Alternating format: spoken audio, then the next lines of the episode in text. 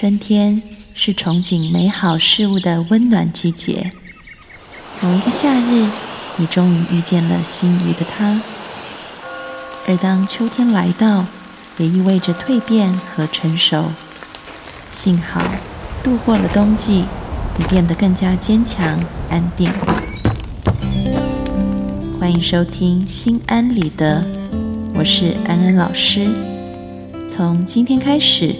我会陪你走过春夏秋冬。二零一七，让我们做一个刚柔并济的女人。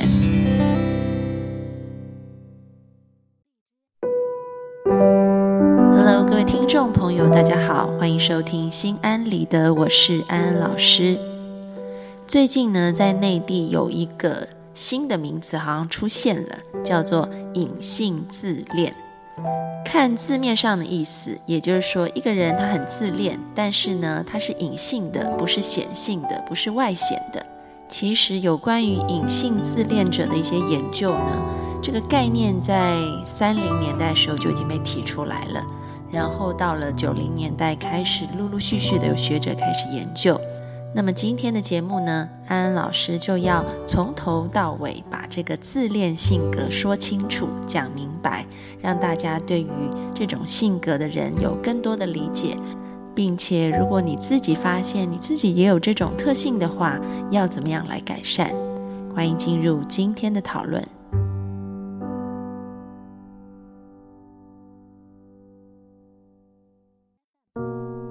其实呢，讲到这个自恋的话题，我们就要先来理解一下这个有这个自恋人格特征的人，他们的性格是怎么样子的。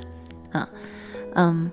其实这个自恋性格里面可以分成两种人，一种就是我们刚刚前面提到的隐性自恋，另外一种呢就是显性的自恋。这两种人呢有一些共通的部分，但是呢也有嗯一些差异的部分。所以在今天课程的一开始，我们先来说一说他们之间这个共同的特征是什么。其实呢，从字面上我们已经可以略知一二了。这个“自恋”这两个字，“自”就是自己，“恋”就是一种喜欢、一种关注。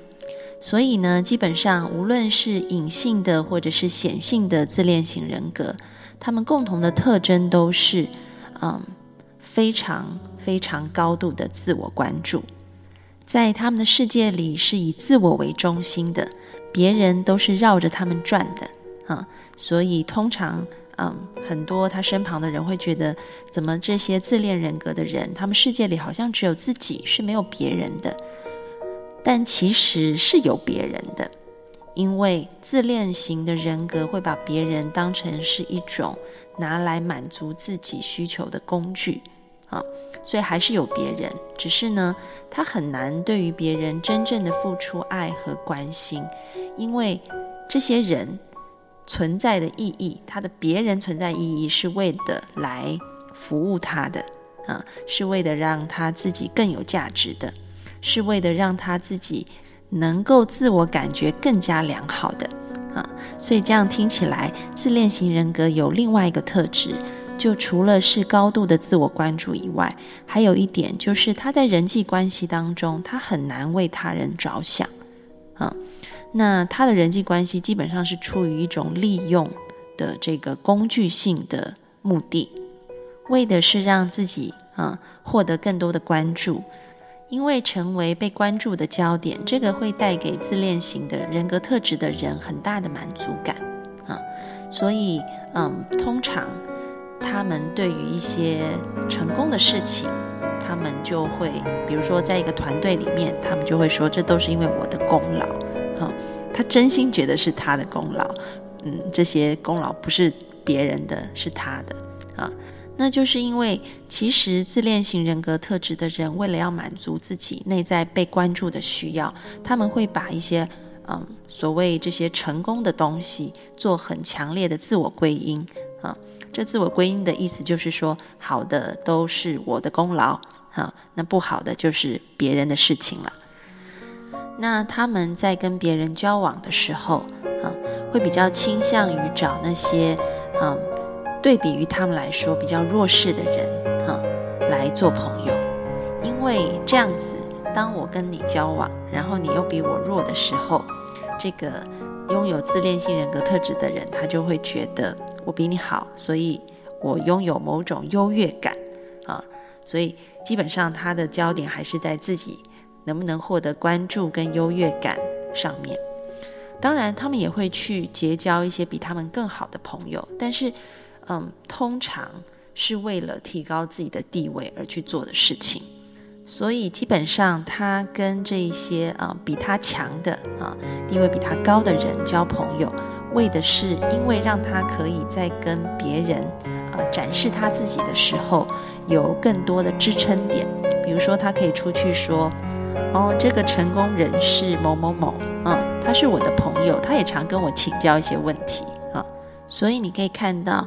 嗯，即便是跟自己比自己强的这一些朋友交往，他的用意也是为的可以让自己，嗯，被别人关注度提高啊。所以，嗯，我们一开始讲自恋型人格特质的人，其实在他的世界里面，自己很大很大，但别人很小很小。那这样子的人格特质，其实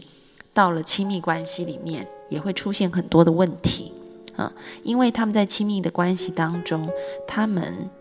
不太关心伴侣，他们最关心的就是自己，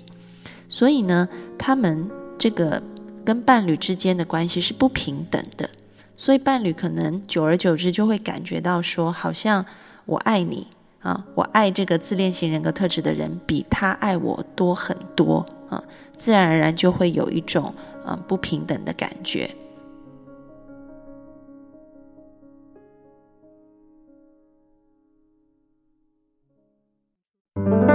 那么在这个开始恋爱的阶段，啊，自恋型人格特质的人，他们很容易就陷入这种一见钟情，或者是很热烈的、很浪漫的、很激情的恋爱当中，啊。但是呢，我们讲过，在这个爱情里面有三个很重要的元素，啊，叫做承诺 （commitment）、亲密 （intimacy），还有所谓的 passion，啊，热情。基本上，自恋型人格特质的人，他们在热情度上面是很高的，因为这个带给他们很多的刺激感啊。但是，承诺 （commitment） 跟亲密 （intimacy） 都是需要花时间的，需要给到对方关心的啊，或者是需要自我铺露的。这些自恋型人格特质的人就会 say no 了，因为我的世界里只有我自己，要我给你承诺，要我付出，那是免谈。因为我们的亲密关系，如果我对你更多的自我揭露的话，你就会知道我没有那么好，那我的优越感不就下降了吗？所以也免谈啊。所以通常自恋型人格特质的人，他们的恋爱好像都是轰轰烈烈的，但是后面呢就会没有办法有一个很长久的啊这个关系，因为在承诺在这个亲密上面，他们是没有办法建立跟对方的长期关系的。也就是说，他们很浪漫、很热烈，占有欲非常强。但是呢，他占有了你，却不想关心你，然后也不想给承诺，啊，然后也不想太多的告诉你他自己是谁，他的心事是什么。那么，以上讲的这些呢，都是有关于自恋型人格特质的一个共同性啊。那接下来呢，我们来说一下现在很热的所谓的。隐性自恋跟显性自恋又有什么不一样？其实呢，嗯，学者在研究过程当中就发现，虽然，嗯，在这一群自恋型人格特质里面的人都拥有刚刚所提到的这些共同特质，但当中还是可以细分出两类不同的人，一类是显性的，另外一类是隐性的。那他们之间有什么样的不一样呢？嗯，安安老师这边分了五个点。来讲他们的这个差异性啊。首先，我们可以从字面上面看啊，隐性跟显性其实就是显性的，它会表现出来；隐性的，它就是隐藏起来。所以，显性的自恋型人格特质的人，你一看就知道他是自恋的人，因为他的表现欲很强啊。他会很主动的让所有的人都知道他是这个世界上最闪亮的星星啊，然后他是睥睨一切的公主和王子啊，你在他旁边，你可能三分钟你已经感觉到很强烈有这种感觉了。但是隐性自恋型人格特质的人，他们就是会把这一部分收起来。他虽然还是只关注自己，但是呢，他不会透过很多外显的行为表现出来，所以你很难在团体当中去辨认出来，除非你跟他有比较深度的交往。这是第一点。那为什么隐性的人他不会像显性的人一样，就是对外马上就表现出来自己的自恋呢？那是因为我们接下来要讲的第二点，隐性跟显性的自恋型人格特质的人，他们的自尊是有差异的。显性的人自尊很高，隐性的人自尊很低啊。所以他们虽然都是自己为中心啊，只关心自己，但是他们关心自己的这个方式是不一样的。显性的人他们是自信、自大、自夸。是这样子的一个方式，那这个隐性的人，他们是自怨、自怜、自疑，所以虽然两个都是自私，都只关注自己，但是一个就是一个高自尊的这一种关注自己的方式啊，另外一个就是低自尊的关注自己的方式，所以也可以说，一个显性的自恋者，基本上他不太会受他人影响。就算世界与我为敌，我还是这世界上最闪亮的那一颗星。哈，他不太会觉得他人的评价、他人的影响对他来讲有什么重要的。但是隐性自恋者，他非常容易受到他人的影响啊，因为呢，他的自我建构是建立在别人对他的关注上面，所以一旦别人消失了，别人不关注他了，他的世界就要崩溃了。啊，所以他是非常非常注重别人对他的评价，因为他自尊的建立就建立在别人是不是关注他这上面啊，所以也会造就他们在第三点上是有所差异的，就是隐性的自恋者，他的焦虑程度、他的敏感度是比显性的来得高啊，因为他的自尊低，他很容易受外界影响，所以他的情绪自然而然就比较。容易敏感，比较容易焦虑。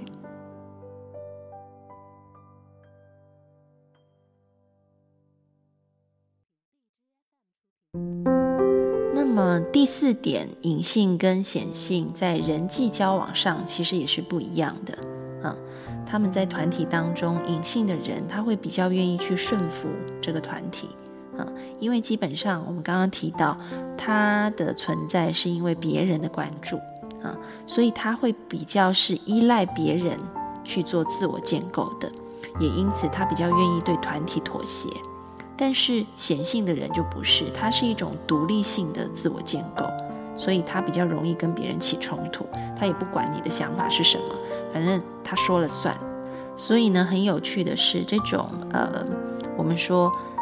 显性的自恋型人格，他在团体当中一开始他是很突出的，鹤立鸡群。所以，通常在这个团体形成的初期，大家会把他当成领导者，因为他特别吸引眼球。我们就刚刚说了嘛，他是最闪亮的一颗星啊。但是呢，慢慢的，大家发现跟他沟通的时候，他是听不进任何人的意见，因为他的世界只有他自己，所以很容易就引发大家的不满。所以呢，他在团体里面一开始可能被拥护成为一个领导者，最后又被罢免，因为他处处跟人起冲突，大家都不喜欢。那这样子交往的情况呢，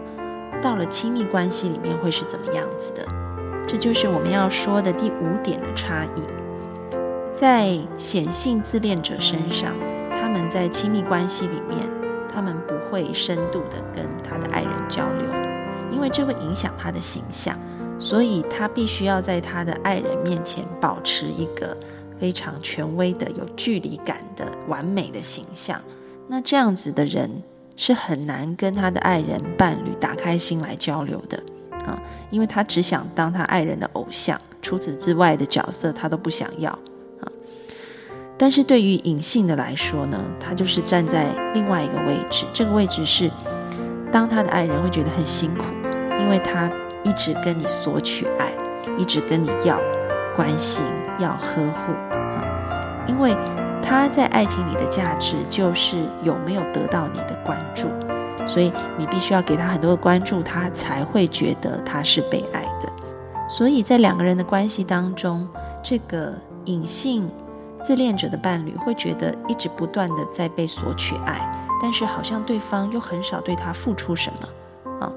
那一旦对方付出一点点，却又要求他立即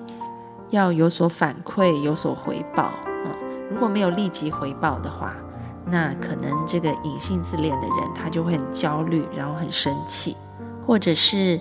走在街上。可能你看了这个街上的女孩子一眼，然后这个隐性的自恋者就会说：“你是不是不爱我了？”啊，因为你怎么可以把关注给到别人？他会很敏感啊。那这个是啊，隐性跟显性在爱情关系当中不一样的地方。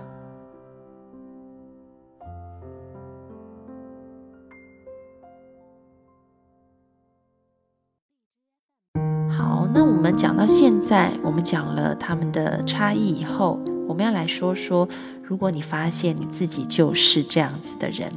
无论是显性的或者是隐性的，该怎么办呢？其实安安老师要给到你两个很重要的建议，也是从你的特质发展而来的。第一个就是你要试着去真心诚意的爱别人，这个对。一般人来说可能不是很困难，但是对于自恋型人格特质的人，这个是需要去做一些努力的。安安老师所说的努力，指的是不带任何的目的性，你不再是为了想要提升自己的优越感去跟对方交往，也不再是为了想要去满足自己的嗯这种嗯热情激情啊，或者是性上面的一种需要去跟对方交往。也不是为了要让对方来帮你提升自己，啊，让你自己可以变得更闪亮才跟对方交往。能不能够尝试着，我们不带任何的目的，我们就是真心诚意的，用一个非常单纯的心，先试试看，在日常生活当中去关心别人，啊，去体会别人的感觉。这个对于一般人来说，可能不太需要练习，但是。因为你从小到大已经养成了这样子的性格，可能对自恋型人格特质的人来说，这个是需要逐渐的练习去养成一个新习惯的。那么可以怎么样练习呢？安安老师要鼓励你啊，无论你是不是自恋型人格特质的人，我觉得都是一个很好的练习。那就是每天你可以找一个对象，然后这个对象你不要带任何的目的性，你就是很单纯的。很真心、很诚意的去关心他、去爱他。这个人可以是你的家人，可以是你的朋友，也可以是路边的一个陌生人。比如说，一个婆婆要过马路，你也可以去扶她一把。啊，这个人可能对你没有任何的利益，没有任何的帮助啊，但是你可以尝试的，就是无条件、无偿的、无目的的去关怀一个人。每天可以找一个人练习啊。那每天越练越成习惯，自然而然你的慈悲心就培养出来了，你就不再只会关注自己，你也会开始关注别人，这是第一点。那么第二点呢？我们要尝试着把焦点从人转到事情上，这是什么意思呢？啊，因为自恋型人格特质的人，无论是隐性的。他可能是需要他的爱人、他的朋友、他的家人，跟他比较亲密的人是要给他关注的。那对于显性的来说，他是要群众啊，要团队，要公司，要所有的同学、老师都要给他关注的。因为唯有这些人给他关注，他才有满足感。但现在我们要试试看，把满足感转移一下，平衡一下。嗯，每个人其实都需要别人的关注。啊，因为这是人的天性，我们是一个群体动物。但是如果太超过了，那就会变成问题。就像挑食的小孩子，他只吃某一种食物的话，那他就会营养不良。现在如果把所有的满足感都来自于外界对你的关注的话，那么你的心理久而久之也会跟着营养不良的。所以我们现在要试试看。把满足感除了建立在人的关注以外，也要建立在事情上，这个事情就是我们真的享受我们做的事情，我们不再是为了享受做完这件事情以后的掌声，而是享受在做这件事情当中的一个快乐的感觉。所以有一点点像前一个建议啊，前一个建议我们说，请你每天找一个人，没有目的的。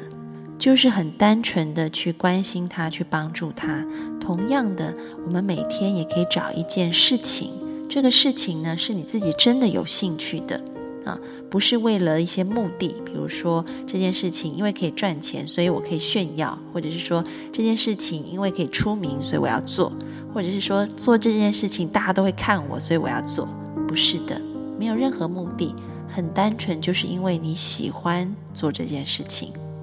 喜欢做这件事情的过程，享受在做这件事情的过程而已，啊，可能是你日常生活的一些兴趣，比如说种花、写书法，